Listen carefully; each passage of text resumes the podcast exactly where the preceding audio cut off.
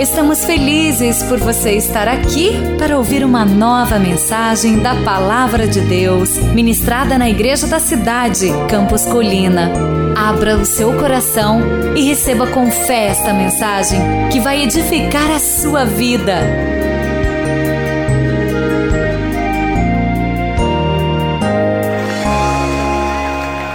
Vamos então a esta oitava mensagem, essa sétima escolha, a escolha do crescimento. Leia comigo.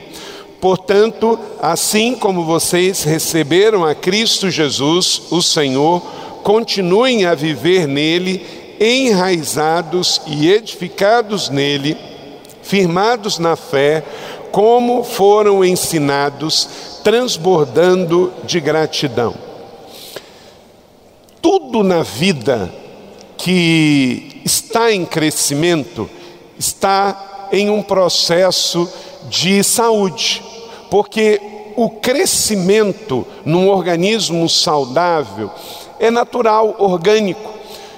Quando nós pensamos numa criança, se ela tem saúde, o que, vai acontecer com ela? Ela vai crescer. Quando nós trazemos esta metáfora de crescimento biológico, porque se uma criança saudável cresce, nós queremos trazer tudo que a Bíblia fala de crescimento espiritual, aí não tem mais limite de idade. Pelo contrário, trazer a metáfora do crescimento físico, do crescimento orgânico, para o crescimento espiritual, tem tudo a ver com continuar saudável com 60, 70, 80 anos. Porque, meu irmão, olha para cá, se você está com 80 anos e crescendo, é porque você está saudável. Agora, se você está com 40 e parou de crescer, você está doente.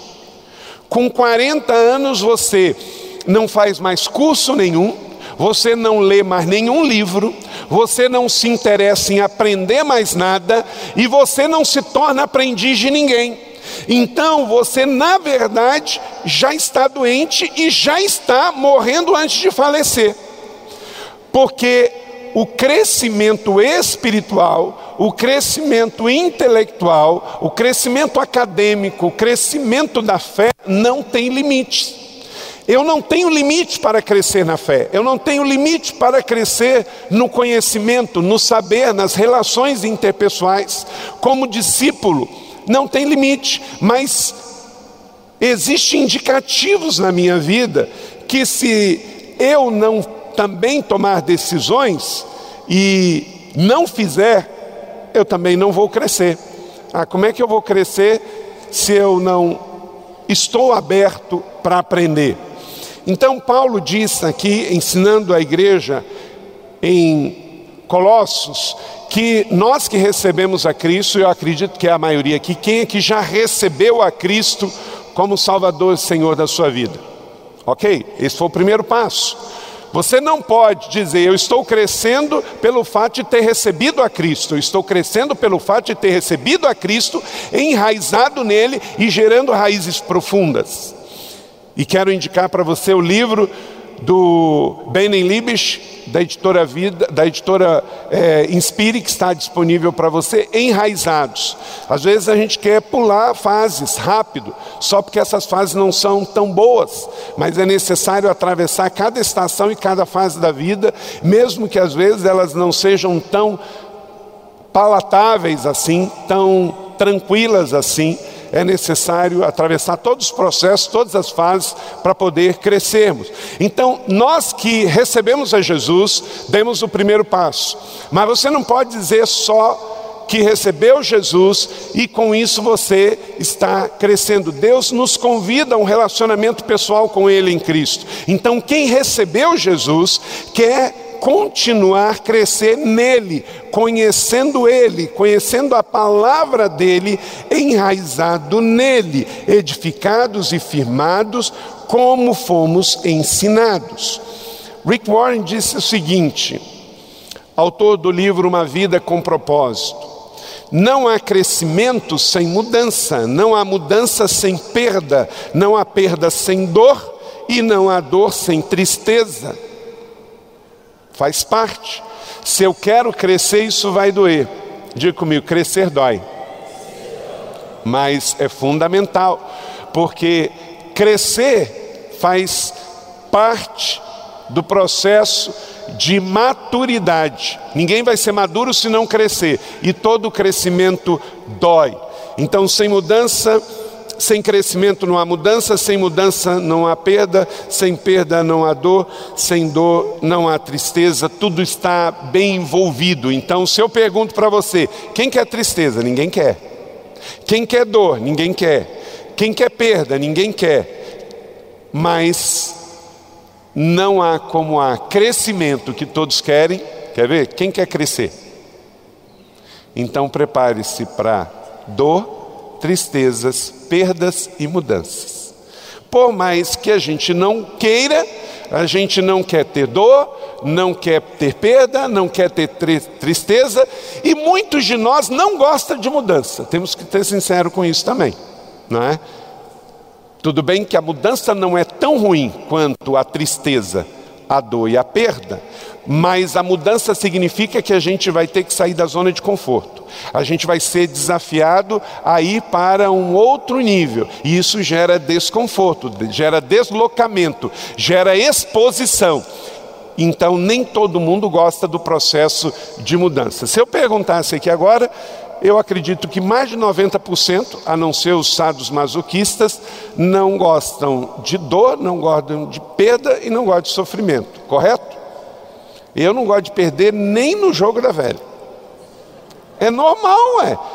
Você gosta de perder, Luiz? Você gosta de perder, Sandro? Nem de brincadeira, não é? Tudo bem que alguns aqui, quando entram no campo de futebol e falam em perder, já quase fica possesso, né? Mas não é também por aí. Tudo bem que você queira ganhar, mas também não pode ser instrumento do maligno, ok? Então, via de regra, ninguém aqui gosta de perda, ninguém aqui gosta de tristeza e ninguém aqui gosta de dor. Quase todos aqui têm alguma dificuldade com mudanças, mas é fato que todos nós queremos o crescimento. E se queremos crescer, temos que pagar o preço do crescimento. E crescer espiritualmente também dói, crescer academicamente também custa, e crescer para se tornar um marido melhor, um pai melhor, uma mãe melhor, um cidadão melhor custa, dá trabalho e leva tempo, não é instantâneo, não dá para ser no miojo, não dá para ser. É um processo, e aqui nesta noite você vai receber um pouco deste processo. Paulo diz em Filipenses 2,16: retendo firmemente a palavra da vida, assim no dia de Cristo eu me orgulharei de não ter corrido nem me esforçado inutilmente. Porque também tem gente que vai viver a vida na terra achando que está correndo atrás de algo que gera crescimento e é ilusão. Como diz Eclesiastes, tudo vaidade. Então, para que você continue crescendo, anote aí, são oito princípios, diga comigo oito princípios.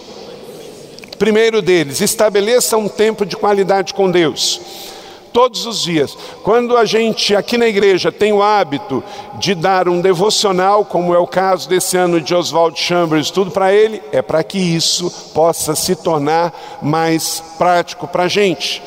Quando a gente fala que também durante o ano devemos todos estar lendo a Bíblia, então em casa ou no trabalho ou na sua escola, tirar um tempo. Então o crescimento é algo que nos leva à cura. Somos curados quando crescemos. E o primeiro passo para crescer é ter um passo, um tempo de qualidade com Deus. Sim, meus filhinhos, continuem unidos em Cristo para que possamos estar cheios de coragem no dia que ele vier. Todo aquele que nele permanece não está no pecado todo aquele que está no pecado não viu e não o conheceu. Dediquem-se à oração e estejam alertas e sejam agradecidos. Então, textos como esse, aqui de 1 João e de Colossenses, a Bíblia está cheia de recomendações, porque Deus quer que você cresça e Deus quer que você tenha um tempo a sós com Ele para poder crescer. Segundo princípio, preencha a sua mente com verdades bíblicas. Estamos vivendo um tempo onde a nossa mente é submetida a muita coisa ruim, muita coisa ruim. Eu cheguei dos Estados Unidos hoje e ontem, eh, na madrugada de sexta para sábado, eu estava a 25 minutos de um lugar que aconteceu algo que chocou o mundo inteiro e aqui também. 200 pessoas saíram às ruas de uma cidade da Virgínia chamada Charlottesville para dizer: Eu sou nazista. Meus irmãos, pense como a sociedade está doente. 200 pessoas publicamente com uma tocha na mão, dizendo: Eu sou nazista. Quer dizer, a raça branca, primeiro que já começa aí que não tem negócio de raça negra e raça branca, tá? Nós somos da raça humana, ok? Eu sou da raça humana. A raça humana tem etnias porque a Bíblia fala de etnias. Então eu tenho que ser não porque o que os antropólogos dizem, mas o que a Bíblia diz. E a Bíblia diz que o ser humano é formado de povos, línguas e nações. Então é isso que a gente tem que ser, tá? Então não vem esse negócio de raça ariana, raça africana, raça asiática. Isso é conversa de antropólogo para trazer divisão na sociedade. Somos todos da raça humana e em Cristo somos filho dele. Amém? Bom, fechando parênteses, olha o nível de doença que caminha a sociedade. O camarada andando com uma tocha dizendo: Eu sou nazista, eu sou discípulo de Hitler. Eu sou pela supremacia da raça ariana. Então, ele tomou as brigas que Hitler também tomou. Hitler queria eliminar da terra judeus, gays, negros e também ele ia chegar nos cristãos. É que o a Segunda Guerra acabou antes e o plano diabólico dele não chegou nesse, nesse ponto. Mas você sabe que 10 milhões de judeus foram mortos na Segunda Guerra por ocasião da tirania de Hitler. Então, meus irmãos, o que, que uma pessoa tem na cabeça, tem no coração para fazer isso? Uma marcha pública.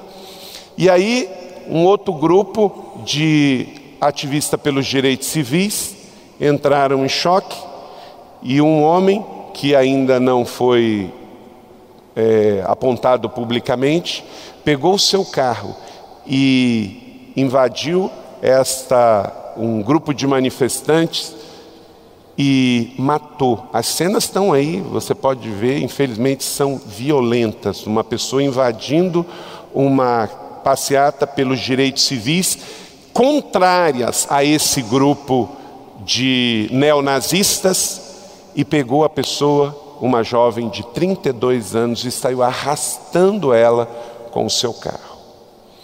Gente, nós estamos falando de um país civilizado, onde tem os mais graus de educação do mundo.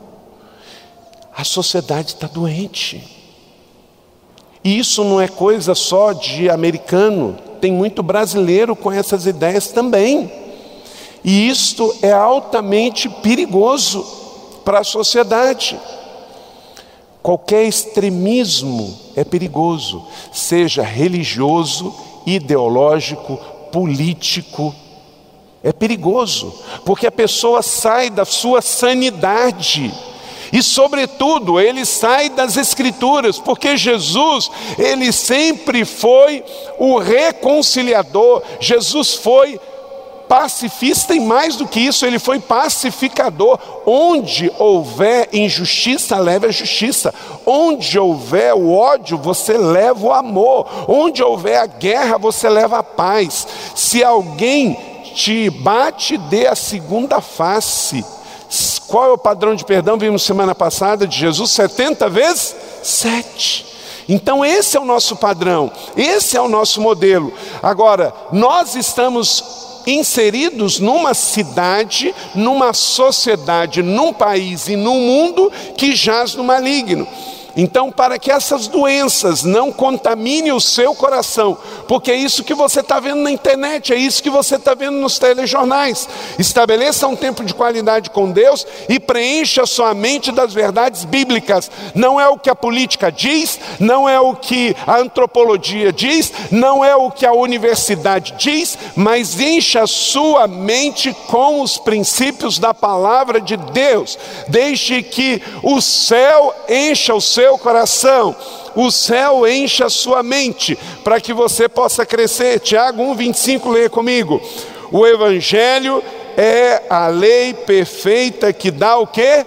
Liberdade às pessoas. Se alguém examina bem essa lei e não a esquece, mas põe em prática, Deus vai abençoar tudo o que essa pessoa fizer. Se naquela passeata lá no estado da Virgínia, na cidade de Jacksonville, alguém disser que era cristão, é mentiroso, ele era um religioso, porque está escrito aqui em Tiago 1,25: que se for um cristão e deixar a lei de Deus, o Evangelho, entrar na sua mente, não vai estar preso à religiosidade e às filosofias, às ideologias desse mundo mas vai estar livre pelo Evangelho. Amém? Então, quanto mais você lê o Evangelho, mais a sua mente vai ser livre. Diz João 8, 31 a 32: Se você continuar a minha palavra, então vocês são meus discípulos de fato, e você saberá a verdade, e a verdade te libertará. Estamos acompanhando massacres na Venezuela. É interessante que a esquerda brasileira não se opõe. Pelo contrário, grandes setores da esquerda brasileira estão quietinhos com relação ao ditador Maduro. Ele corrompeu o sistema eleitoral, destituiu juízes e estabeleceu uma constituinte onde todos são a favor dele. E ele está se tornando o maior ditador da América do Sul, aos olhos vistos. Não, mas aí não pode. Espera aí, nós queremos liberdade no nosso país, mas eu não quero liberdade em Cuba e na Venezuela. Que raio de liberdade é essa, irmão? Então você gosta tanto, muda para lá.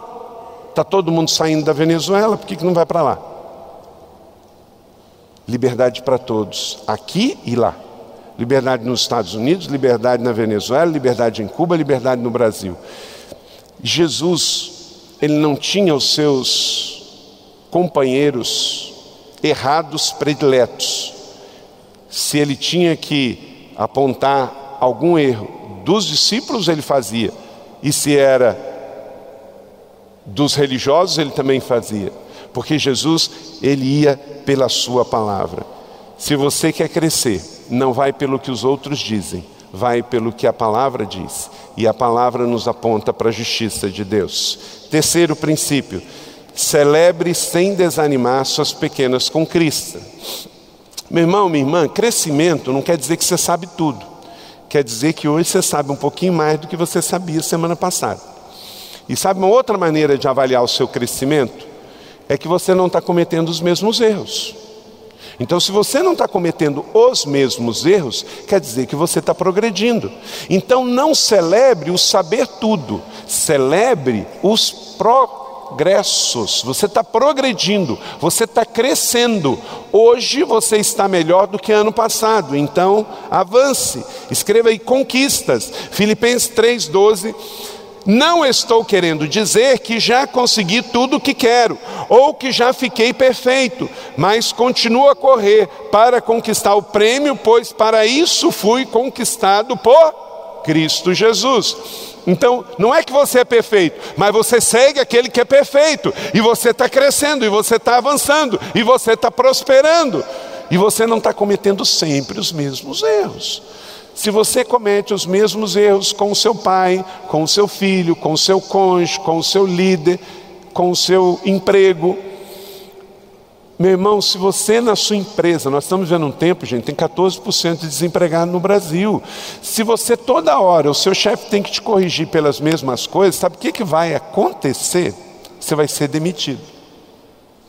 E eu não estou sendo profeta do caos. Eu só estou dizendo para você que tem muita gente boa orando pela sua vaga. É, tem gente orando, jejuando e fazendo alvorada da vitória. Ele não sabe que é para a sua vaga. Mas ele olha lá para aquela empresa e está dizendo assim: Senhor, aquela vaga é o meu número, me dá, me dá, me dá, me dá, me dá. E eu ainda vou dar um dízimo, ó, mais de 10%. Então, se você está sendo relapso, você já tem três advertências com relação ao mesmo esquecimento. Qual a alternativa que você está dando para o seu chefe? É que ele é ruim? É que ele não gosta de você? Não tem nada disso. Vamos crescer, vamos crescer. Não seja passional. Você está dizendo que você não está crescendo. E tem muita gente que cresceu que quer a sua vaga. Então, celebre as pequenas conquistas sem desanimar, um dia de cada vez, sem pensar que você chegou lá. Também você não é o cara, não é? Você não pode se achar a última bolacha do pacote. Irmãos, uma vez eu fui pregar em Portugal e eu usei essa expressão. Aí o pessoal olhou para mim, na hora do intervalo, pastor, não pode dizer de novo isso. Eu falei, por quê? Ele falou assim, porque no Brasil a última bolacha do pacote é uma coisa muito boa. É o último biscoito do pacote, dependendo se é paulista, se é fluminense, carioca, né? É biscoito ou bolacha, mas aqui para nós é bolacha, né? E aí ele falou assim, ó oh, pastor, aqui última bolacha do pacote, pacote aqui é. Então, não pode dizer última bolacha do pacote, senão é a última bolacha do bumbum. Aí fica ruim. Aí eu aprendi, então agora não posso falar mais lá, mas aqui pode, não tem problema. Você entendeu? Então não se ache, né, a última coca do engradado. mas vai, sei lá o que, que é engradado lá, né? Também não sei. Apesar do apóstolo Paulo dizer que ainda não tinha alcançado seus objetivos, ele foca a sua atenção numa coisa, no alvo, no progresso. Não foque a sua vida onde você está, foque sua vida onde você quer chegar. Quarto, supere suas recaídas e prossiga com fé. Você não é a sua queda, você não é o seu erro, você não é o seu pecado. Então levante, dê a volta e vamos adiante. Sacode a poeira, dá a volta e vamos adiante. Prossiga com fé. Lamentações 3:40.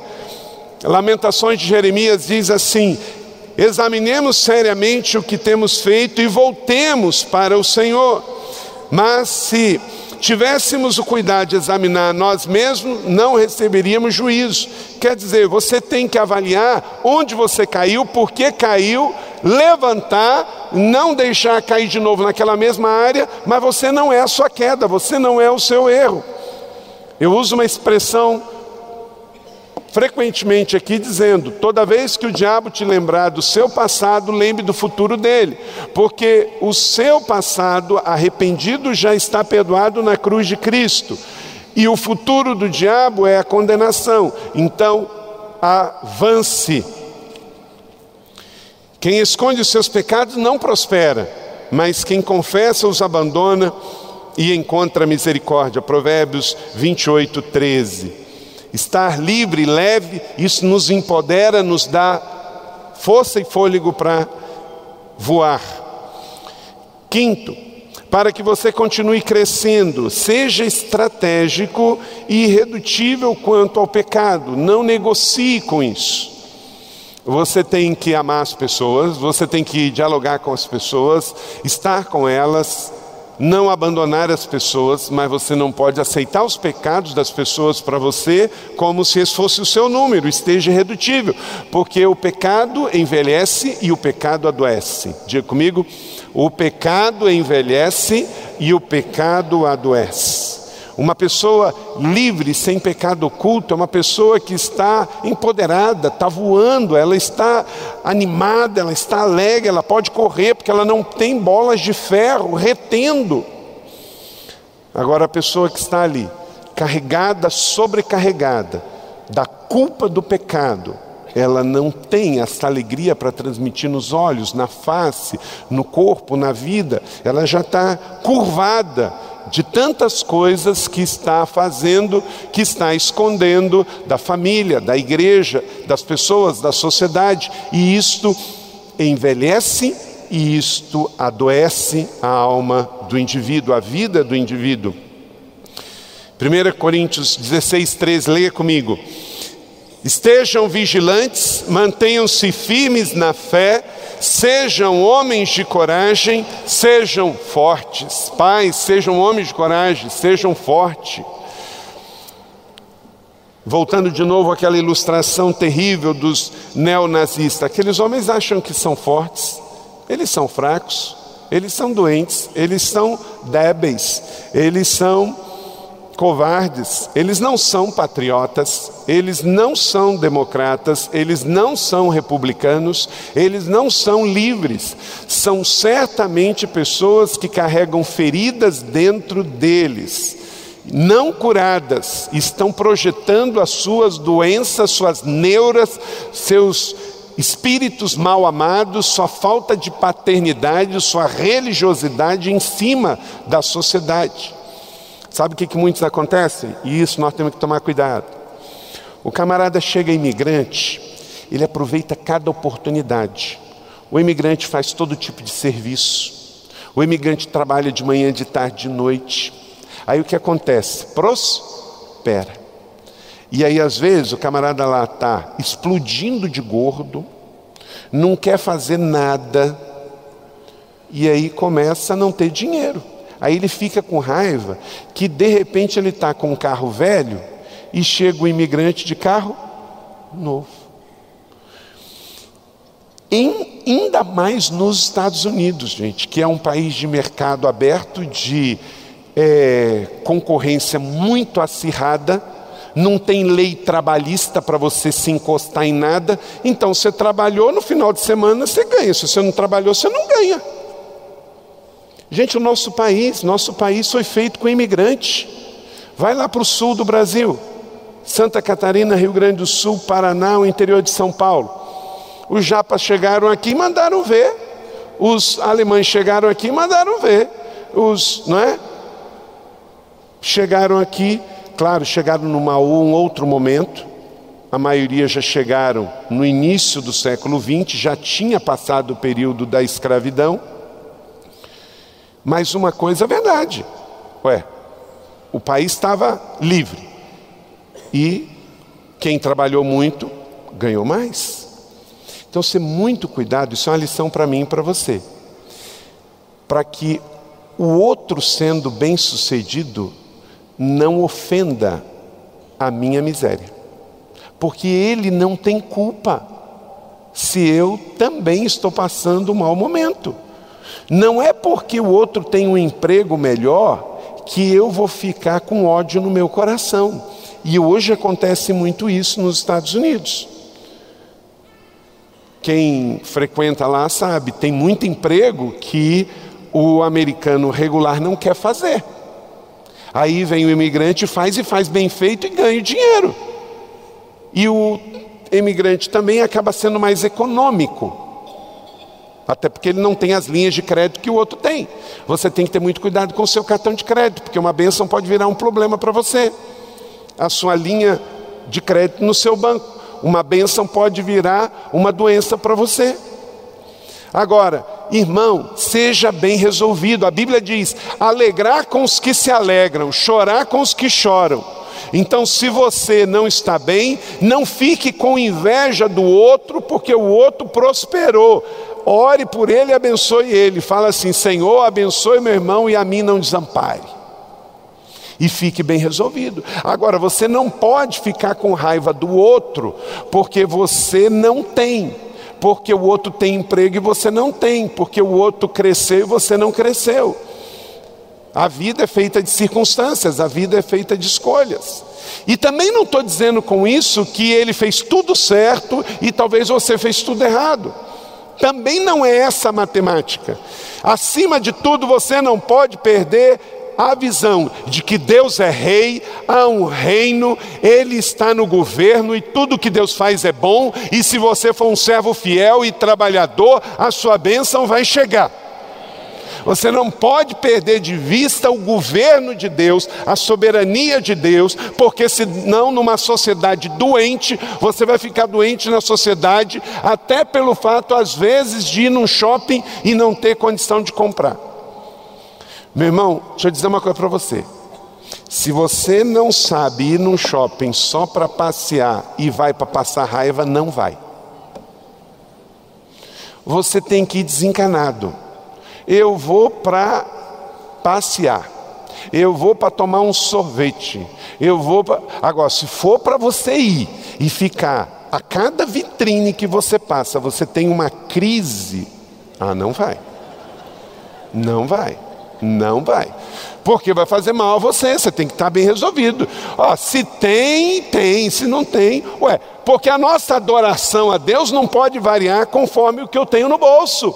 Então, se eu tenho mil, a minha adoração é de mil. Se eu tenho quinhentos, a minha adoração é de quinhentos. Se eu tenho cem, a minha adoração é cem. Que adoração furreca é essa? Que depende de quanto que eu tenho no bolso. Jesus não ensinou isso, ele ensinou lá em João capítulo 4 que deve ser em espírito e em verdade, independente da circunstância. Glória a Deus. Amém ou não amém? Então, seja irredutível com relação ao pecado, e um pecado sério que pode te livrar de doenças é o pecado da inveja, é o pecado de invejar pessoas. Inclusive, um parênteses aqui: tem crente salvo em Jesus que vai para o céu, que nunca vai morrer, com inveja de pagão, que a única coisa que tem é dinheiro, e quando morrer vai para o inferno. E ele na terra está com inveja do camarada que está podre. Eu não estou fazendo apologia à pobreza, eu estou fazendo apologia ao que o Paulo diz: aprendi a estar contente em todas as circunstâncias. É estar de tanque cheio em qualquer situação, porque isso cura o coração, isso cura a mente, isso cura o físico.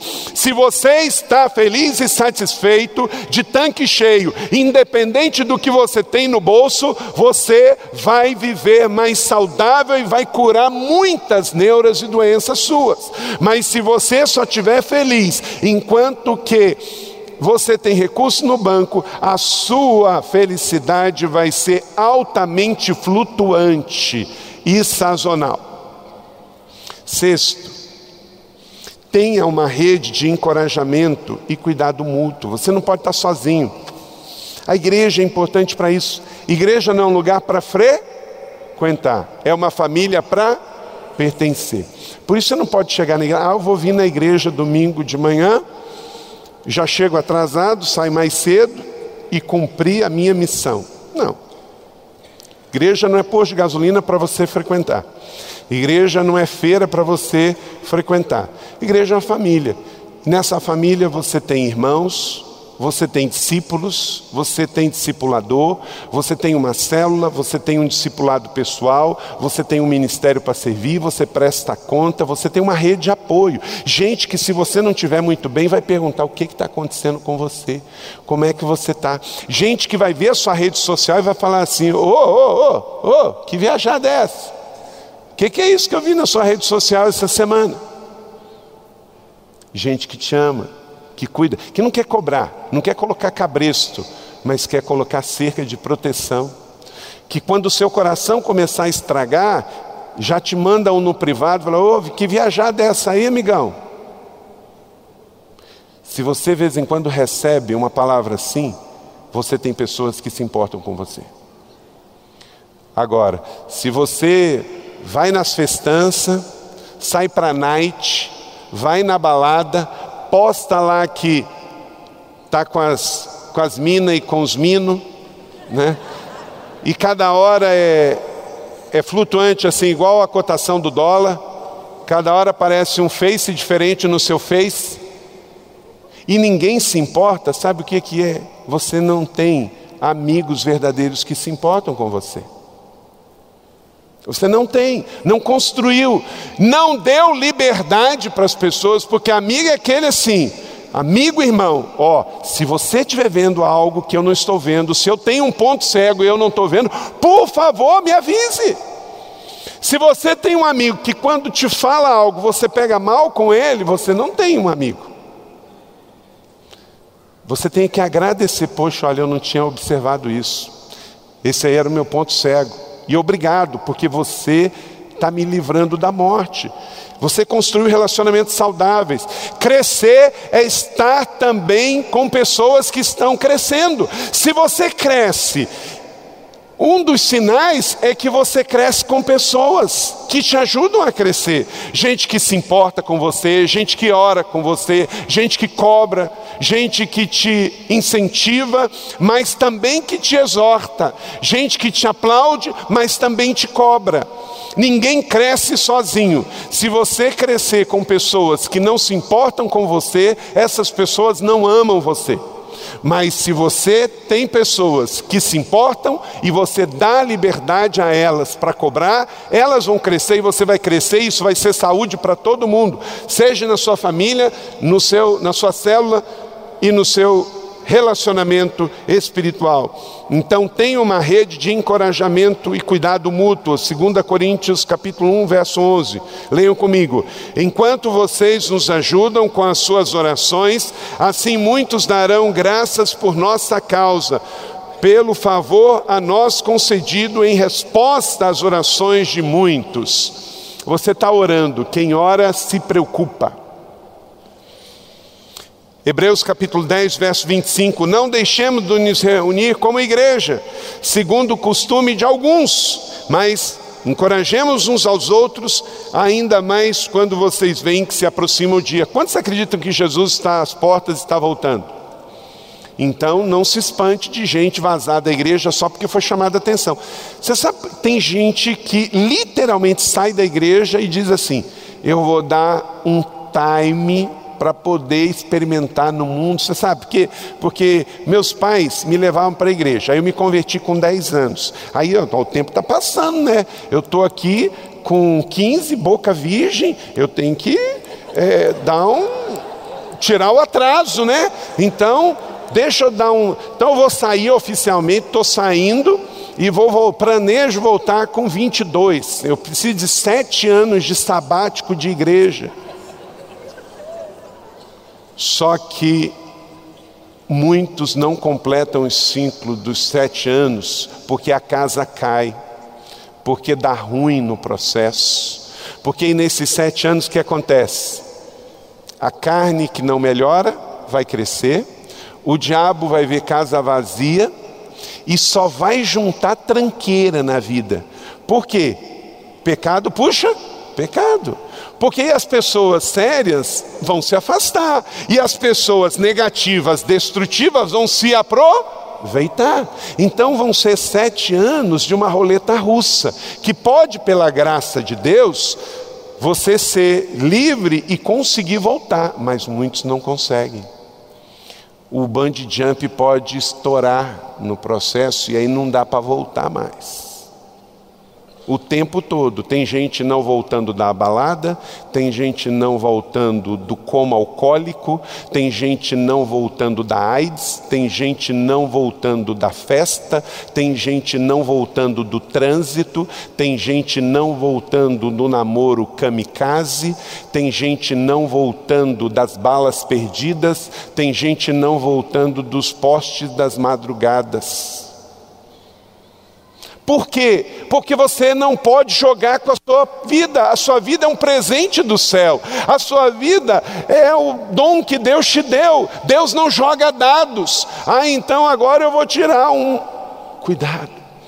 Pelo contrário, você se converteu, os seus pais te levaram cedo, aleluia, te livrou de um monte de coisa ruim, e você passou a sua juventude na igreja, glória a Deus, então você não viu muita coisa ruim desse mundo, e agora você está aqui com a sua juventude, e você pode usar isso para o reino de Deus, glória a Deus por isso.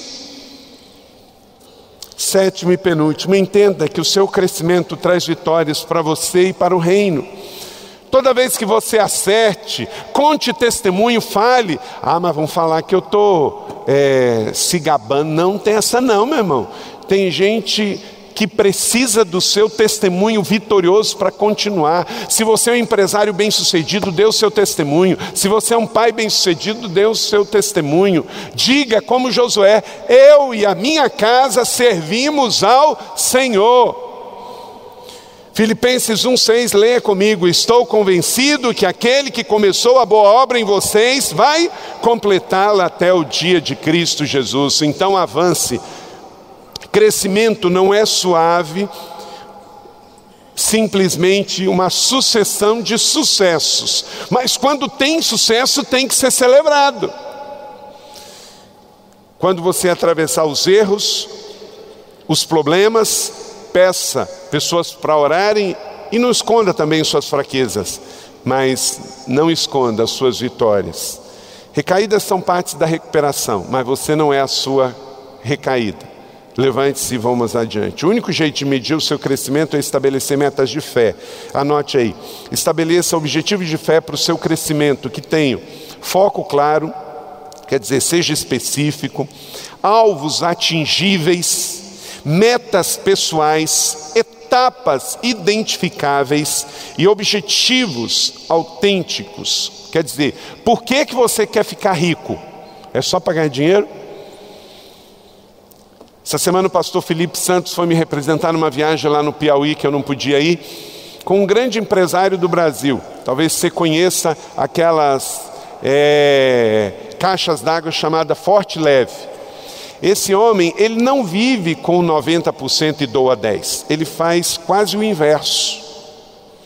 E ele está financiando perfuração de poço em todo o Nordeste, ele está é, plantando igrejas, ele está construindo igrejas, ele aluga aviões para levar missionários para lugares aonde nem carro chega. Então, você não pode achar que é errado ficar rico. É errado ficar rico e adorar mamon.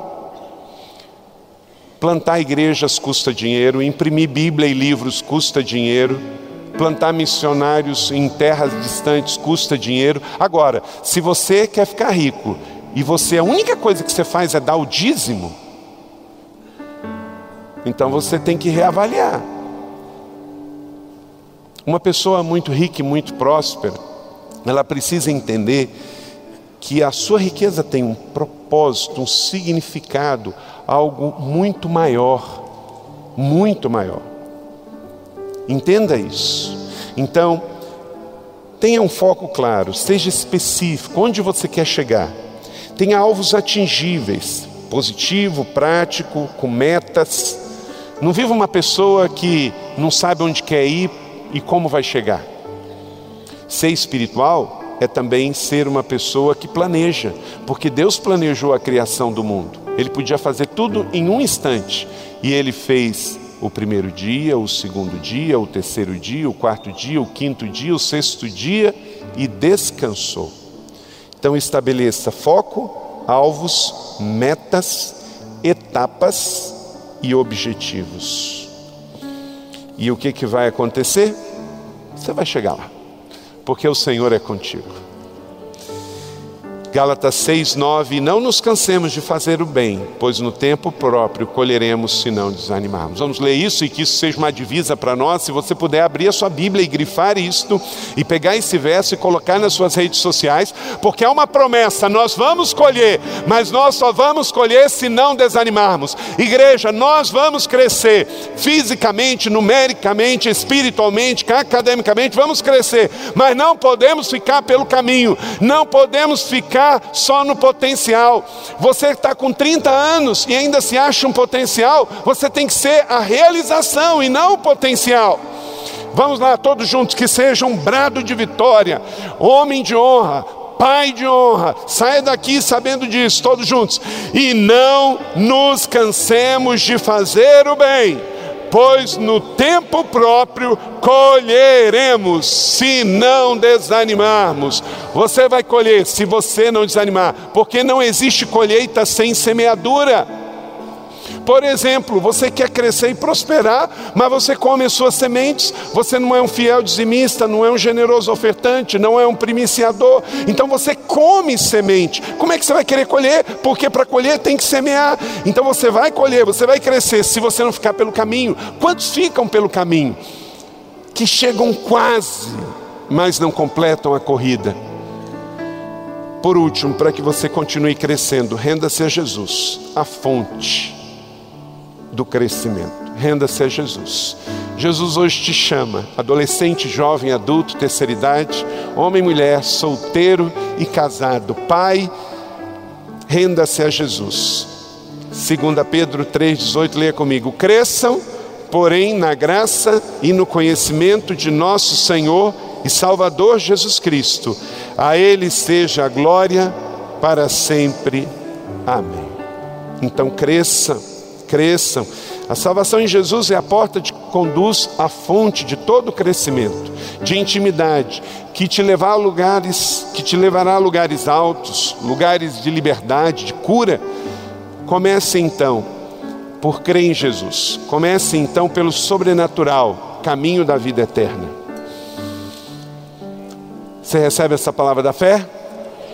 Então gostaria que você orasse comigo. Semana que vem venha para a nona e última mensagem dessa série, mas antes de você sair agora, eu peço que você ore por você e ore pelo seu crescimento, para que você cresça. Esse é o ano da fé.